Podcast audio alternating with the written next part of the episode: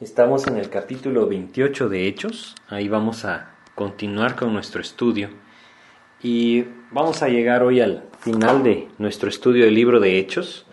Hemos estado viendo ya desde hace bastante tiempo este libro y pues hoy vamos a, a llegar al final de este libro. Así es que vamos a pedirle a Dios que nos guíe por medio de una oración para poder comenzar. Vamos a orar.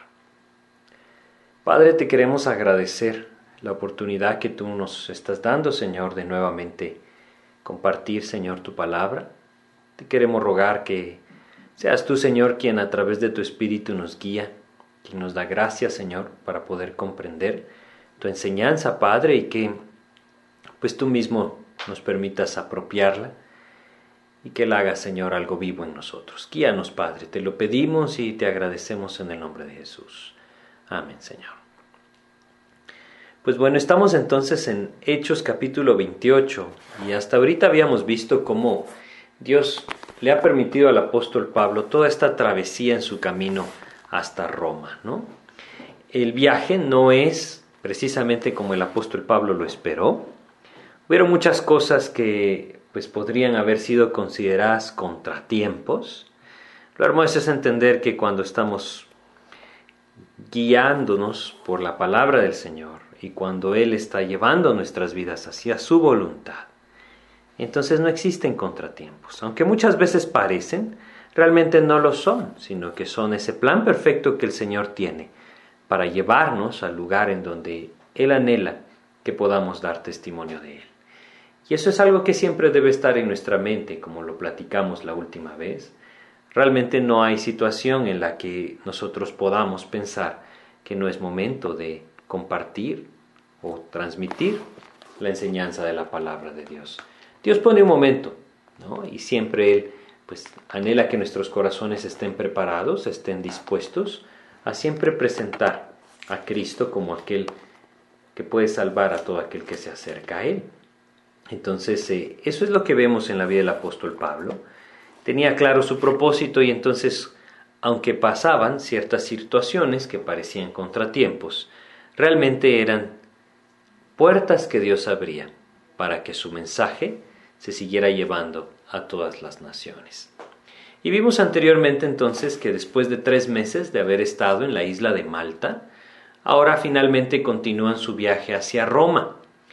Y entonces al llegar a Roma, encuentra a un grupo de creyentes, encuentra hermanos en Cristo que le reciben. Y vamos a leer algunos versículos y vamos a ir a Hechos 28 y vamos a empezar entonces desde el versículo 14. Dice, donde habiendo hallado hermanos, nos rogaron que nos quedásemos con ellos siete días y luego fuimos a Roma. Y el 15 dice, de donde oyendo de nosotros los hermanos salieron a recibirnos hasta el foro de Apio y las tres tabernas. Y al verlos, Pablo dio gracias a Dios y cobró aliento. Siempre tendemos a ver la vida de estos hombres que Dios nos dejó sus testimonios o su vida, parte de su vida registrado en las escrituras, y pensamos que debieron haber sido hombres maravillosamente implacables. Es decir, a veces pensamos que son inalcanzables sus vidas, pero en pasajes como este Dios nos vuelve a recordar que eran simplemente personas como nosotros. Dice acá que el apóstol Pablo cobró aliento, dio gracias a Dios y cobró aliento. Esto es porque definitivamente había sido una travesía cansada y su corazón estaba cansado, no solamente físicamente, sino sin duda su ánimo estaba cansado. A pesar de que había visto el poder de Dios de una manera maravillosa en esta travesía y había podido no solamente dar testimonio de la fidelidad de Dios hacia la vida de sus hijos, sino claramente presentar el mensaje de salvación y muchos habían conocido a Cristo, pues debemos reconocer que también el corazón necesita ese, ese aliento que muchas veces Dios trae a través de personas que pone a nuestro alrededor o situaciones que nos hacen sentirnos amados nuevamente, ¿no? Eso es lo que vemos acá y es un indicio claro de que este hombre pues necesitaba ser alentado también. Nosotros también lo necesitamos y debemos reconocerlo y debemos buscar por eso el vivir en esa comunión con el Señor, pero también alentar nuestros corazones al participar de las cosas de, de Cristo. Así es que cuando llegaron, dice, cobró aliento, siempre necesitamos compartir con alguien, escuchar palabras de aliento. Y también necesitamos extenderlas a aquellos que están a nuestro alrededor. Creo que es algo importante de notar. El versículo 16 dice, cuando llegamos a Roma, el centurión entregó los presos al prefecto militar, pero a Pablo se le permitió vivir aparte con un soldado que le custodiase. Esto es algo que realmente es maravilloso. Es algo que el Señor hace. Muchas veces lo podemos ver en nuestras vidas. Él es misericordioso, muy misericordioso con sus hijos. El que tiene al apóstol Pablo allí no es ni los judíos ni el imperio romano. El que tiene el apóstol Pablo ahí es el mismo Señor. Lo llevó para dar testimonio delante no solamente de los judíos en Roma, sino también delante del mismo César. Así es como Dios se lo había dicho antes. Así es como nosotros entendemos cuando regresamos a Hechos 27 y leamos el versículo 24 donde dice, diciendo Pablo, no temas, es necesario que comparezcas ante César. Y aquí Dios te ha concedido todos los que navegan contigo. ¿Quién tiene al apóstol Pablo ahí? Es el Señor Jesucristo el que lo tiene ahí. Y es el Señor Jesucristo el que cuida su vida. Ahora, es evidente que nosotros podríamos pensar, ¿cómo decir que está cuidando su vida si es un prisionero? Entendamos que la obra del Señor es algo que Él controla. Y Él pone a sus hijos en el lugar donde sabe que el fruto puede venir. El corazón del apóstol Pablo estaba preparado por el Espíritu de Dios para dar su vida por Cristo. Y Dios lo lleva a esta posición pero nunca permite que de alguna otra manera el mundo destruya la vida de sus hijos, sino que las cuida. Y le permite entonces al apóstol Pablo alquilar un lugar, vivir ahí, custodiado por un soldado romano. Ese cuidado maravilloso del Señor es algo que nosotros podemos ver aún en medio de la prueba en nuestras vidas, aún cuando muchas cosas vienen como consecuencia quizá del pecado, quizá de malas decisiones, o simplemente porque Dios está buscando quebrantar nuestros corazones a través de permitirnos vivir circunstancias adversas, Dios siempre cuida de la vida de sus hijos. Y eso es algo maravilloso. Es lo que vemos acá con el apóstol Pablo. No solamente lo vemos con él. Quisiera recordarles un pasaje en Jeremías, Jeremías capítulo 39, cuando Nabucodonosor conquistó Jerusalén, llegó, arrasó con todo lo que existía en esta ciudad, destruyó las murallas, quemó el templo, destruyó las casas, todo quedó en ruinas. Y no solamente esto, sino que también se nos dice que mató a mucho pueblo, hombres, mujeres, niños, ancianos. No hizo distinción en esto. Pero cuando se trataba de aquel que había dado testimonio de Dios durante tantos años en Jerusalén, Dios le dijo lo siguiente a Nabucodonosor. En el capítulo 39 de Jeremías, versículos 11 y 12 leemos. Y Nabucodonosor había ordenado a Nabuzaradán, capitán de la guardia, acerca de Jeremías diciendo, Tómale y vela por él, y no le hagas mal alguno, sino que harás con él como él te dijere. Aquí tenemos a un rey pagano que no conoce al Señor, un rey que había usado de adivinación para llegar a Jerusalén. Pero de alguna manera, de alguna manera, Dios le dijo, no puedes tocar a Jeremías. Si regresamos a Hechos 28 tenemos al apóstol Pablo, habiendo sido tomado prisionero en Jerusalén dos años atrás, o un poco más de dos años atrás, llega a Roma y es evidente que Dios sigue velando por su vida y le permite esta oportunidad. ¿Por qué Dios lo hace? Y yo quisiera que entendiéramos este punto. ¿Por qué Dios lo hace? ¿Por qué Dios le permitió tener un lugar aparte, ser custodiado por un soldado? Para que pudiera tener libertad.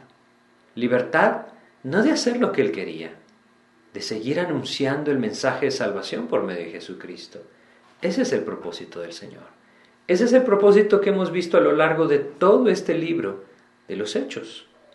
y definitivamente que nos tiene que regresar al propósito de la vida del creyente, al propósito del poder de Dios morando en nuestros corazones por medio de su Espíritu Santo.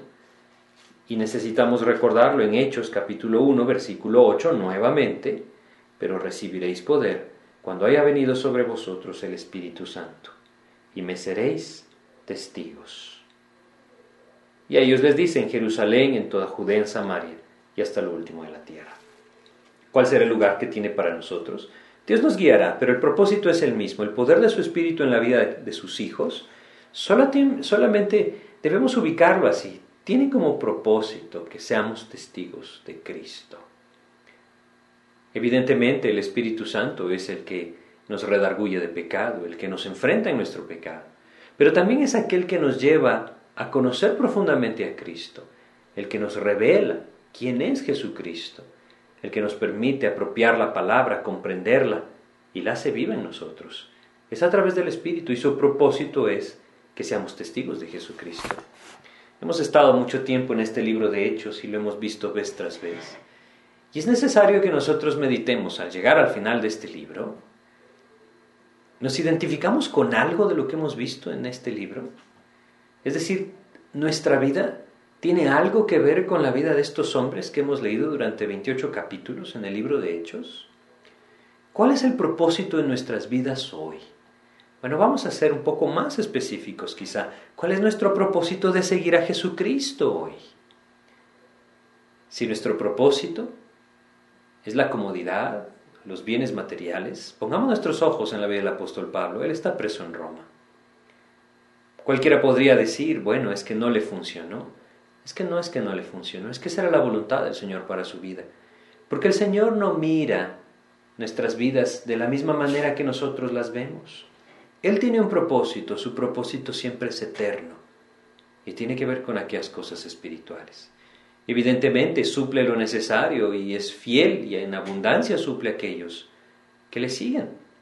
No con el propósito de enaltecerlos o engrandecerlos, lo hace conforme a su voluntad, con el propósito y el anhelo de que podamos tener libertad para servir a Cristo. Ese es el plan. Lo que Dios anhela entonces es que pongamos nuestros ojos en lo que Él está haciendo en la vida de estos hombres, no solamente en la vida de Pablo, recordemos que aquí tenemos a Lucas también. Lucas es el que está escribiendo todo esto que nosotros estamos estudiando. Él es un testigo ocular de todo esto que está sucediendo. A pesar de que no tuvo ese protagonismo que el apóstol Pablo tuvo, Dios lo usó tremendamente también. No tendríamos estos registros si Dios no hubiera movido su corazón. Evidentemente el Espíritu Santo es el que nos dejó las, las escrituras, ¿no? Ellos fueron inspirados por el Espíritu de Dios. Pero debemos comprender lo mismo, es decir, ¿qué propósito tenía para un médico seguir a este hombre, a este misionero, por todo el imperio romano, registrando las cosas que veía? ¿No le hubiera sido mejor quedarse allá donde se encontró con el apóstol Pablo en Troas y seguir con su profesión de médico? Bueno, Dios tenía un propósito, conquistó su corazón y lo usó. Es que siempre el anhelo del Señor tiene que ver con su obra, con la salvación de las almas, no solamente con nuestra eternidad, sino también con la de los que están alrededor de nuestras vidas. Y hoy hay una necesidad que nosotros como creyentes abramos nuestra mente y nuestro corazón a esto. Todo en nuestras vidas debe estar enfocado hacia ese propósito del Señor, ser testigos suyos. Y donde sea que Dios nos abra las puertas, ahí debemos llevar entonces el testimonio del Señor, no solamente con nuestras palabras conforme a lo que Dios nos permita, sino evidentemente también con una vida que le sigue a Jesús. Eso es lo que vemos acá. Y si regresamos a nuestro pasaje, Hechos capítulo 28, seguimos leyendo en el versículo 17. Fíjense lo que pasa. Aconteció que tres días después, Pablo convocó a los principales de los judíos. Ahora, esto es lo que yo les estoy diciendo. Solamente pasaron tres días. ¿Saben? La obra del Señor continúa. Él podría haber dicho, ¿saben? Tengo más de tres meses, quizá cuatro meses, de haber salido de Jerusalén, ha sido un viaje cansadísimo. ¿Saben qué? Voy a descansar. no quiere decir que no tengamos tiempo para el descanso, quiere decir que la obra del Señor nunca se detiene. Eso es lo que quiere decir. Bueno, el Señor Jesucristo lo dijo muy claro. Y quisiera que fuéramos a Juan capítulo 5, versículo 17.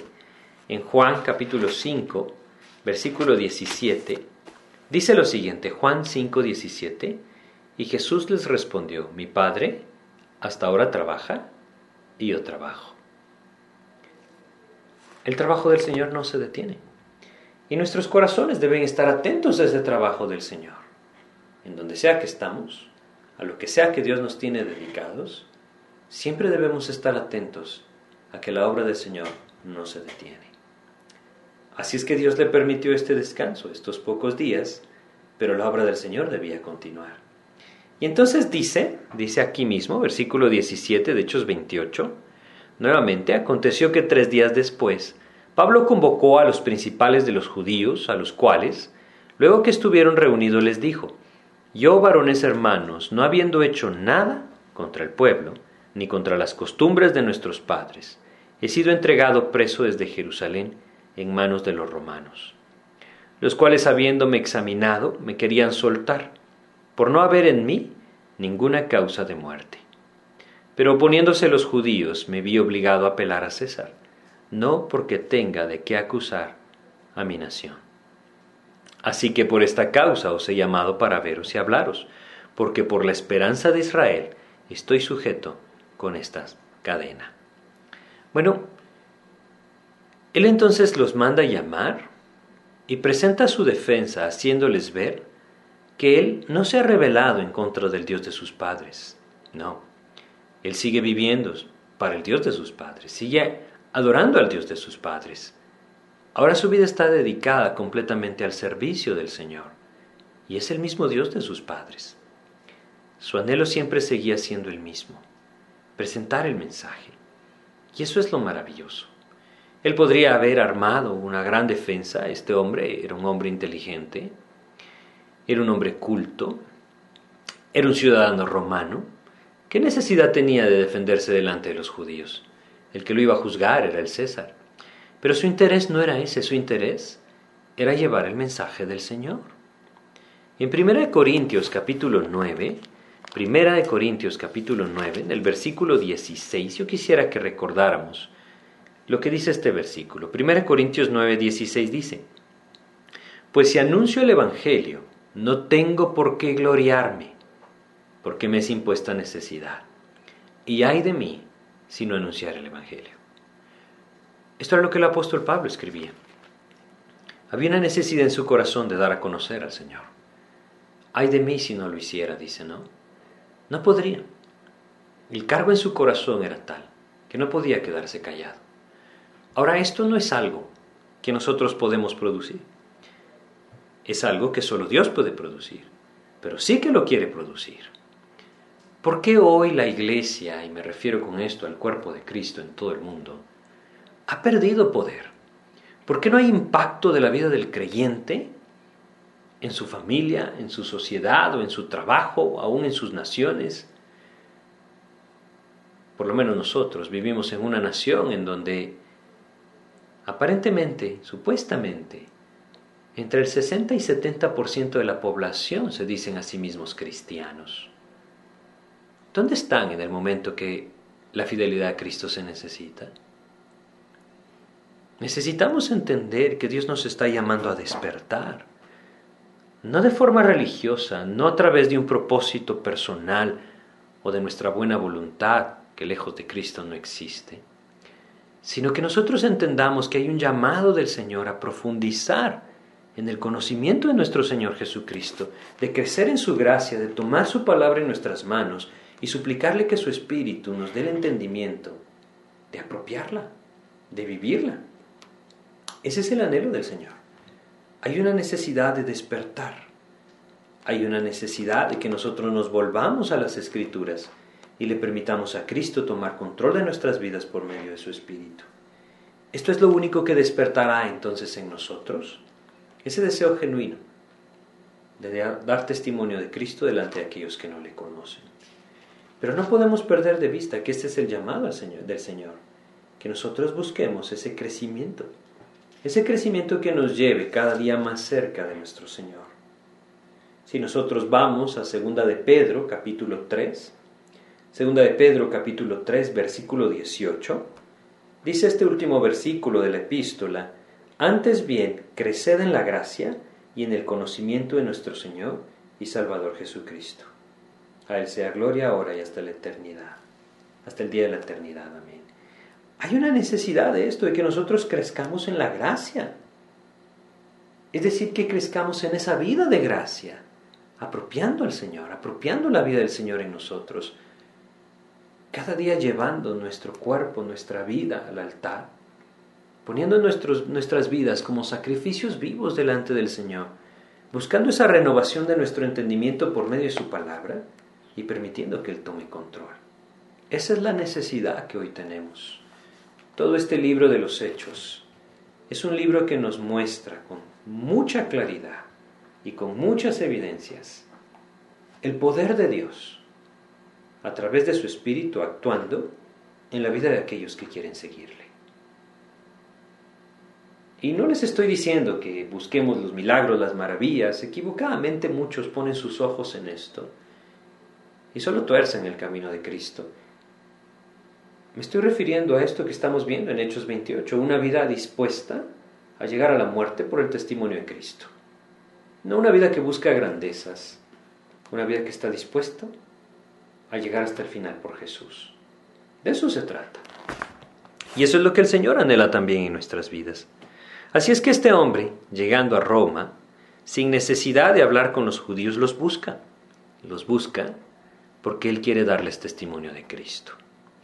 Y si regresamos a Hechos 28, nuevamente dice el versículo 20, la segunda parte, porque, porque por la esperanza de Israel estoy sujeto con esta cadena. ¿Saben ustedes cuál era la esperanza de Israel? La esperanza de Israel era el Mesías. La esperanza de Israel era la venida de aquel Salvador, que liberaría a la nación del yugo de esclavitud. Evidentemente ellos esperaban a alguien que los librara del yugo romano. El Señor tenía un plan mucho más alto. No solamente quería librarlos del yugo romano, quería librarlos del lazo de Satanás en el cual estaban sujetos a voluntad de Él, como en 2 de Timoteo capítulo 2 nos dice el Señor. Ese era un plan perfecto, un plan maravilloso, y eso es lo que el apóstol Pablo está tratando de expresar. Esa esperanza no solamente para Israel, sino para todo el mundo, se encuentra en Jesucristo. Y eso es lo que Él está diciendo.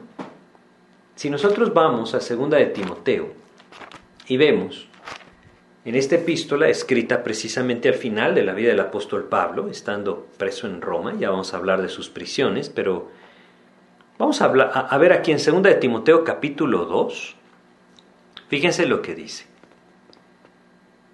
versículos 8 al 10. Dice lo siguiente, acuérdate de Jesucristo, del linaje de David, resucitado de los muertos, conforme a mi Evangelio. El Espíritu de Dios le guía esto, porque esto es lo que ha puesto en el corazón de Pablo. Acuérdate de Jesucristo, del linaje de David, resucitado de los muertos, conforme a mi Evangelio. Casi 30 años antes Pablo fue llamado por el Señor Jesús cuando iba camino a Damasco. En ese momento le dijo, yo te voy a usar y te voy a llevar delante de los gentiles para que des testimonio de mi nombre, para que los saques de las tinieblas, los traigas a la luz, para que los saques de la potestad de Satanás y los traigas a Dios. Treinta años después él está preso en Roma y unos años después va a ser decapitado en Roma. ¿Será que el Señor falló? No, todo lo contrario, el Señor cumplió su plan. Es solamente que si nosotros nos dejamos llevar hoy por lo que el mundo nos enseña y lo que el mundo mismo ha hecho del cristianismo tristemente, pensaríamos que quizá el Señor falló, pero no es así. Por eso Él nos dice, acuérdate de Jesucristo, del linaje de David. No te olvides que todo esto tiene que ver con Jesucristo. No te olvides que todo esto no tiene que ver con tener una casa grande en Roma. Él prefería sin duda estar preso, pero dando testimonio del Señor. Ese era el plan. Acuérdate de Jesucristo. Y dice el versículo 9 de, de 2 Timoteo 2, en el cual sufro penalidades hasta prisiones a modo de malhechor, mas la palabra de Dios no está presa. Ese es el punto, todo el punto. Sufro penalidades hasta prisiones a modo de malhechor, mas la palabra de Dios no está presa.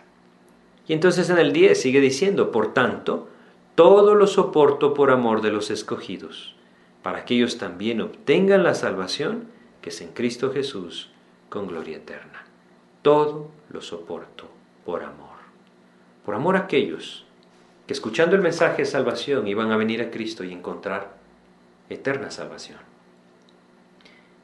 Ese es el punto en nuestras vidas. Dios quiere tomar nuestra mente, nuestro corazón, y llevarnos a enfocarnos en esto. Un propósito eterno, mucho más allá de las cosas que aquí logramos ver. Un propósito eterno. Eso es lo que él está viviendo. Aun cuando está prisionero en Roma, su propósito es seguir dando testimonio del Señor. Y vamos a ver que lo siguió haciendo. Dice en Hechos 28, regresemos a Hechos 28, y vamos a leer el versículo 21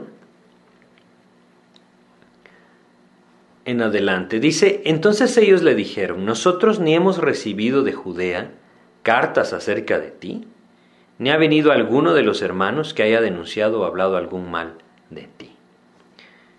Ellos no sabían nada, no tenían ninguna acusación en contra de él. Sin embargo, dice el 22, pero querríamos oír de ti lo que piensas, porque de esta secta nos es notorio que en todas partes se habla contra ella. Y habiéndole señalado un día, vinieron a él muchos a la posada, a los cuales les declaraba y les testificaba el reino de Dios desde la mañana hasta la tarde, persuadiéndoles acerca de Jesús, tanto por la ley de Moisés como por los profetas. Y algunos asentían a lo que se decía, pero otros no creían. Fíjense cómo es esto, ¿no? Nosotros pensaríamos, bueno, con todo lo que hemos hablado antes, acerca de la obra del Señor en la vida de este hombre, que debemos entenderlo, ¿no? Como les decía al principio, eh, Nunca debe ser exaltada una persona, es Jesucristo, toda la obra es de Cristo. El apóstol Pablo no era más que un vaso de barro, como lo somos nosotros. Llenos por el poder de Dios, podemos vivir para Cristo. Pero no quiere decir que este hombre no era infalible, ya lo vimos. Lo que sí vemos aquí es que con todo lo que Dios había hecho en su vida, el testimonio que Dios le había permitido manifestar acerca del poder de Dios, y no solamente esto, sino también la dirección del Espíritu de Dios para poder escudriñar las escrituras y presentarlas delante de ellos de la manera que Cristo mismo le había enseñado, uno podría pensar, todos los que le escuchaban se convertían.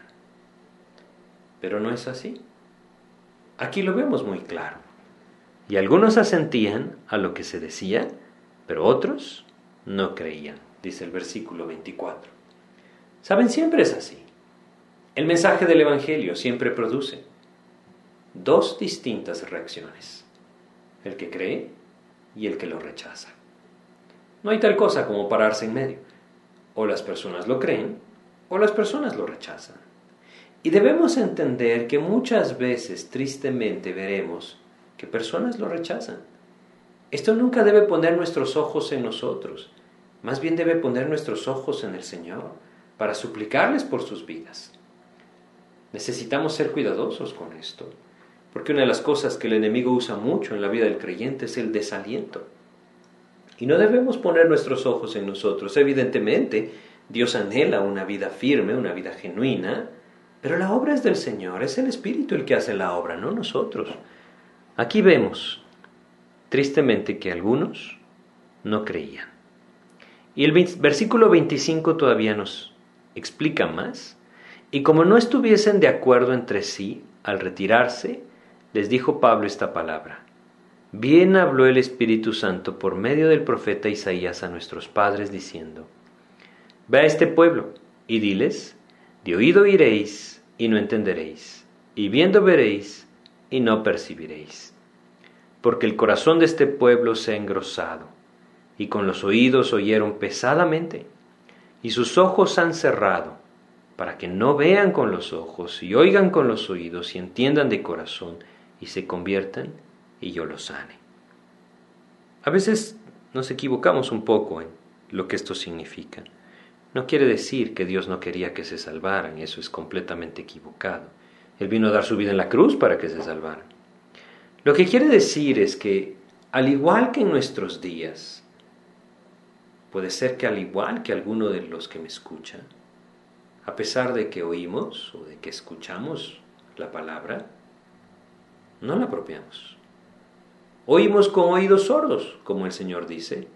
Vemos con ojos cerrados, como el Señor dice. Nuestro corazón se cierra a su palabra y rechaza la voluntad del Señor. Y a pesar de que escuchamos y escuchamos y escuchamos, y quizá Dios nos ha permitido agregar conocimiento a nuestras vidas en cuanto a quién es Cristo y su palabra, simplemente nosotros seguimos haciendo nuestra propia voluntad. Qué triste que se volvería esto, ¿no? Pero así es, esa es la realidad, tristemente, de muchos que a pesar de haber escuchado tantas veces el mensaje, siguen endureciendo sus corazones. ¿Saben? A veces pensamos que siempre habrá una oportunidad mañana, pero no lo sabemos.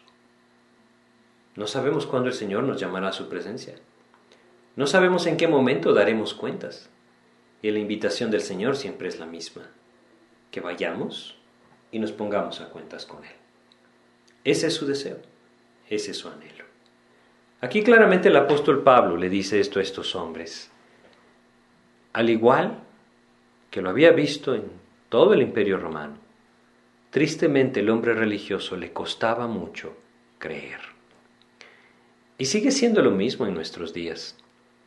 Si nosotros estamos acostumbrados a vivir una religión, cualquiera que ésta sea, es muy probable que nuestro corazón esté endurecido.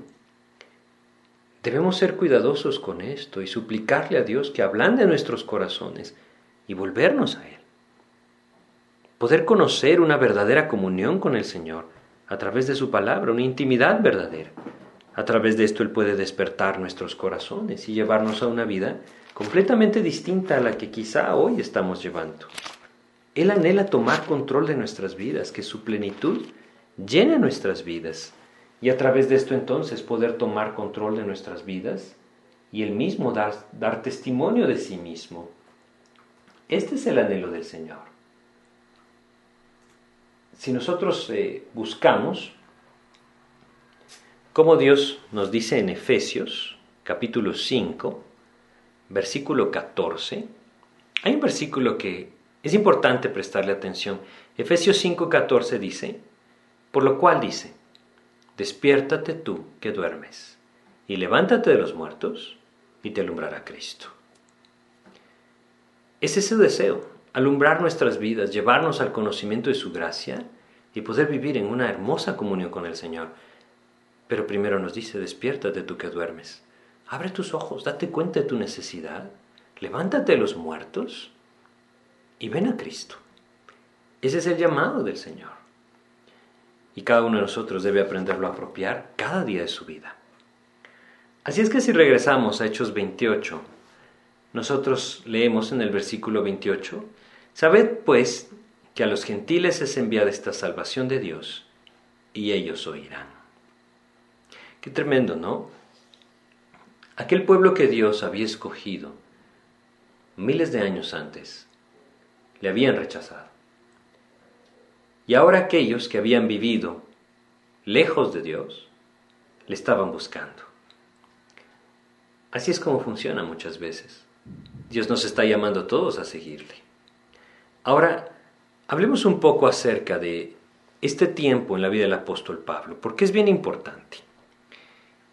Aquí tenemos al apóstol Pablo nuevamente detenido. Los versículos 29 y 30 dice, y cuando hubo dicho esto, los judíos se fueron, teniendo gran discusión entre sí. Y Pablo permaneció dos años enteros en una casa alquilada y recibía a todos los que a él venían. Bueno, él estuvo dos años ahí, como dice acá. Y durante estos dos años, él pudo no solamente perseverar en el camino del Señor, sino que también anunciar el camino del Señor. Ahora, no tal vez de la manera que lo había hecho antes. Anteriormente había ido por todo el imperio romano, visitando muchas ciudades, predicando el Evangelio. Ahora era una etapa diferente en su vida. Ahora él estaba detenido, estaba prisionero. Pero eso no quería decir que la palabra de Dios estaba presa, como lo leímos en 2 de Timoteo. Fue un tiempo maravilloso, un tiempo maravilloso que le permitió al apóstol Pablo ser usado por Dios para que el Espíritu Santo le inspirara, le guiara y nos dejara las epístolas de la prisión. Filipenses fue escrito desde la prisión, Efesios fue escrito desde la prisión, Colosenses fue escrito desde la prisión. Esa pequeña carta a Filemón fue escrito desde la prisión, segunda de Timoteo fue escrito desde la prisión. Fue un tiempo muy especial usado por Dios para llevar a este hombre a dejarnos su instrucción. La instrucción de Dios me refiero. Y aquí creo yo que nosotros también podemos aprender muchísimo.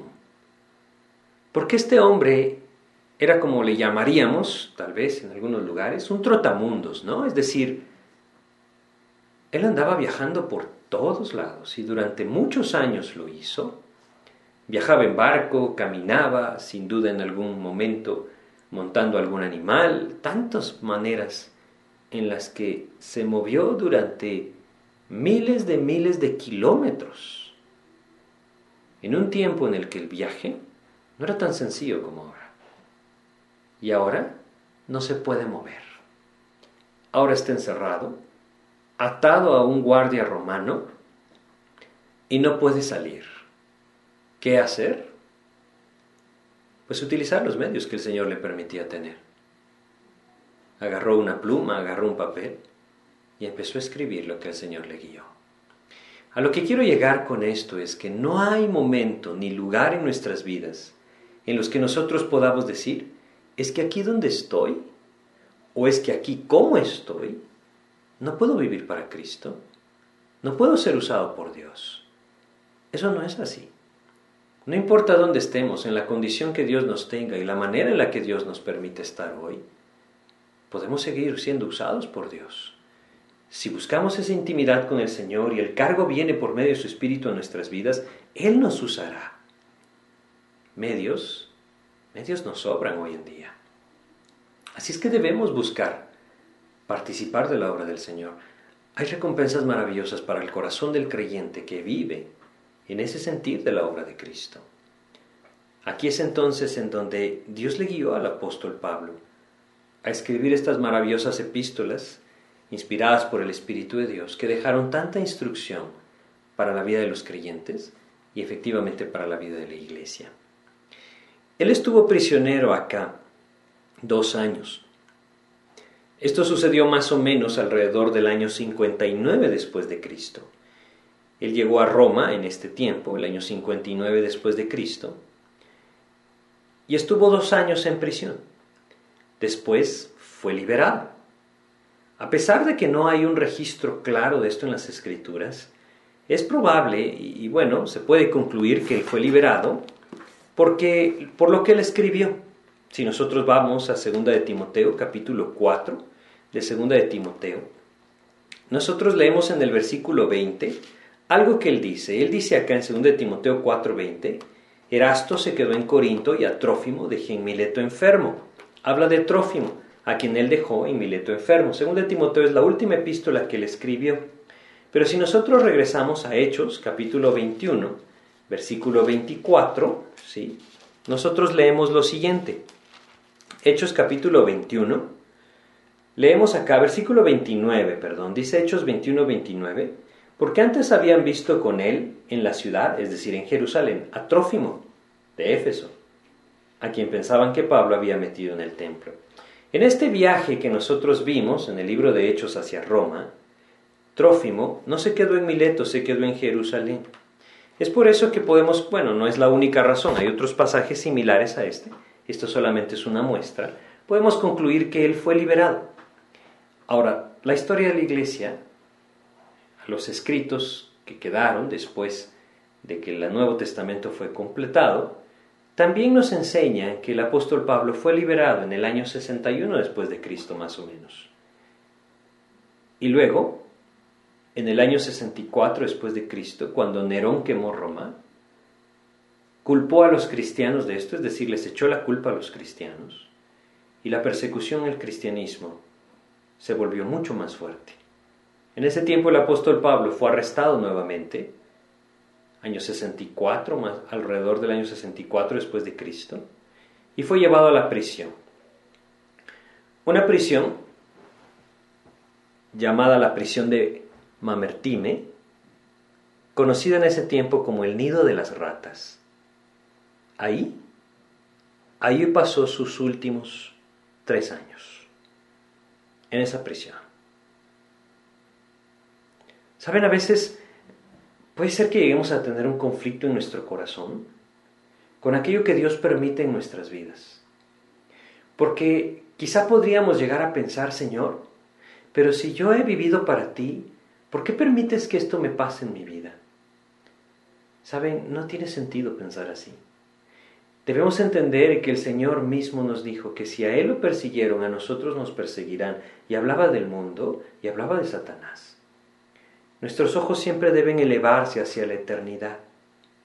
Hay mucha enseñanza de los últimos años del apóstol Pablo en la epístola segunda de Timoteo. En segunda de Timoteo, nosotros leemos en el capítulo 4 cuál era el sentir del corazón de este hombre en esos últimos años en esta prisión. Segunda de Timoteo, capítulo 4, vamos a leer acá. Desde el versículo 9 nos dice lo siguiente. Procura venir pronto a verme, porque Demas me ha desamparado, amando este mundo, y se ha ido a Tesalónica. Crescente fue a Galacia, y Tito a Dalmacia Solo Lucas está conmigo. Aquí tenemos a lo que algunos llaman el campeón del Evangelio de la Gracia. Prisionero en un nido de ratones, tres años. Y él dice, solo Lucas está aquí conmigo. Todos, todos me han abandonado. Un poquito antes, en Primera de Timoteo, en el capítulo 1, versículo 15 dice, ya sabes esto, que me abandonaron todos los que están en Asia, de los cuales son Figelo y Hermógenes. ¿Recuerdan Asia? Lo vimos en el libro de Hechos. Cómo él pasó por todas estas regiones. Aquella región donde fue apedreado. Aquella región donde durante dos horas gritaron, grandes Diana de los Efesios. Todos ellos le dieron espalda. ¿Qué pasó en la vida del apóstol Pablo? ¿Será que el Señor se confundió? Evidentemente que no, debemos reconocer que Dios es perfecto, que Dios tiene un plan y este se cumple en nuestras vidas. Y que por sobre todas las cosas nuestros ojos siempre deben estar puestos en esa fidelidad de Dios. Este hombre del que leemos esto no solamente nos escribe esto, sino que también en 2 Timoteo 4, regresemos, dice el versículo 16, en mi primera defensa, ninguno estuvo a mi lado, sino que todos me desampararon. Y él agrega, no les sea tomado en cuenta. Eusebio, historiador que escribió alrededor del año 280, dice que el apóstol Pablo se defendió dos veces ante Nerón. Aquí dice, en mi primera defensa, ninguno estuvo a mi lado. Pero fíjense lo que agrega. No les sea tomado en cuenta. Y el 17 es más hermoso, pero el Señor estuvo a mi lado y me dio fuerzas para que por mí fuese cumplida la predicación y que todos los gentiles oyesen. A pesar de las condiciones que estoy tratando de describirles, este hombre ni siquiera se defendió. Lo que hizo fue presentar el mensaje de salvación por medio de la fe en Jesucristo. Qué maravilloso, ¿no? Qué maravilloso. ¿Saben ustedes? Josefo, historiador judío también, escribe que la esposa de Nerón fue de las personas gentiles que llegaron a conocer y vivir para el Dios verdadero. Aquí tenemos al apóstol Pablo dando testimonio delante de la corte de Nerón. ¿No es eso maravilloso? A mí me parece maravilloso. Aún en estas condiciones su corazón seguía fortalecido en el Señor. Aún en estas condiciones el Señor seguía confortando su corazón y su propósito seguía siendo el mismo. No pongamos nuestros ojos en el hombre, pongámonos en la gracia de Dios, en el poder de Dios, en el Espíritu de Dios, sustentando la vida de aquel vaso de barro que está siendo usado por Él. Jesucristo sigue siendo el mismo ayer y hoy por los siglos y puede seguir haciendo lo mismo en nuestras vidas. Debemos buscarle. Debemos aferrarnos a su palabra, permitir que su Espíritu tenga libertad en nosotros. Como lo hemos hablado en otras ocasiones, el pecado contrista el Espíritu. El rechazar la voluntad de Dios apaga el Espíritu. Pero someter mi voluntad a Él, confesar mi pecado y vivir en su palabra, me lleva a la llenura del Espíritu.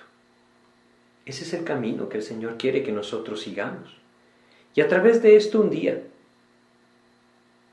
llegar al final de nuestros días y poder decir lo que este hombre dijo. Según de Timoteo capítulo 4, versículo 6 al 8 dicen lo siguiente, porque yo ya estoy para ser sacrificado y el tiempo de mi partida está cercano.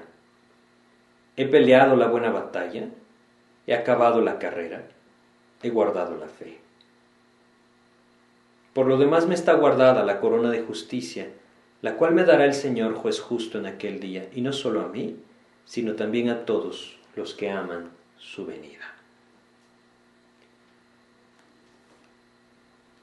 Pocos días antes de que Nerón perdiera el poder y luego se quitara la vida, ordenó que el apóstol Pablo fuera sacado de prisión, sacado de la ciudad y decapitado.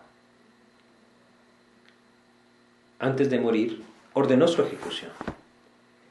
Y hasta aquí llegó la vida de aquel que durante más de 30 años llevó el Evangelio de Jesucristo por todo el mundo conocido. Ahora, Hace bastante tiempo escuchaba a una persona decir lo siguiente. Muchos nombran a sus hijos Pablo y algunos lo hacen en honor a este tremendo apóstol. Pero Nerón, ¿quién nombra a Nerón? A lo que vamos con esto es que la gloria del hombre en este mundo es muy distinta a la gloria que Dios le da en la eternidad. Y si tomamos este ejemplo y contrastamos estas dos vidas, el emperador romano y el prisionero del imperio romano, han pasado casi dos mil años. ¿Dónde están los dos? ¿Alguna vez han pensado en esto? ¿Dónde están? Uno, sufriendo el castigo eterno. El otro, en la presencia del Señor, contemplando su rostro y gozándose de las maravillas de la gracia de Dios. No pongamos nuestros ojos solo en las cosas terrenales, levantemos nuestros ojos y entendamos que un día nosotros también partiremos. ¿Hacia dónde vamos? Esa es la pregunta más importante que debemos hacernos. Termina el pasaje, Hechos 28, versículos 31, diciendo, predicando el reino de Dios y enseñando acerca del Señor Jesucristo, abiertamente y sin impedimento. Así es como este hombre terminó sus días, a pesar de que estaba preso en Roma. Dios anhela que nuestra vida también tenga este sentido. A lo largo de este libro de Hechos, creo que hemos podido observar varias cosas que yo quisiera rápidamente recordarles o señalarles. Nuevamente, Hechos capítulo 1, versículo 8, pero recibiréis poder cuando haya venido sobre vosotros el Espíritu Santo y me seréis testigos. Nunca olvidemos esto. El poder de Dios manifestado en la vida de sus hijos tiene el propósito principal de que seamos testigos de Cristo. No solamente esto, cuando ese poder del Espíritu de Dios toma control de nuestras vidas y nos lleva a dar ese testimonio de Cristo, Nunca podemos perder de vista algo. A lo largo de este libro vimos lo siguiente. Cada vez que el mensaje se presentaba, siempre se presentaba la muerte y resurrección de Cristo. Pedro lo presentaba. El apóstol Pablo lo presentaba. Hechos capítulo 4, versículo 12, es un versículo muy importante de recordar.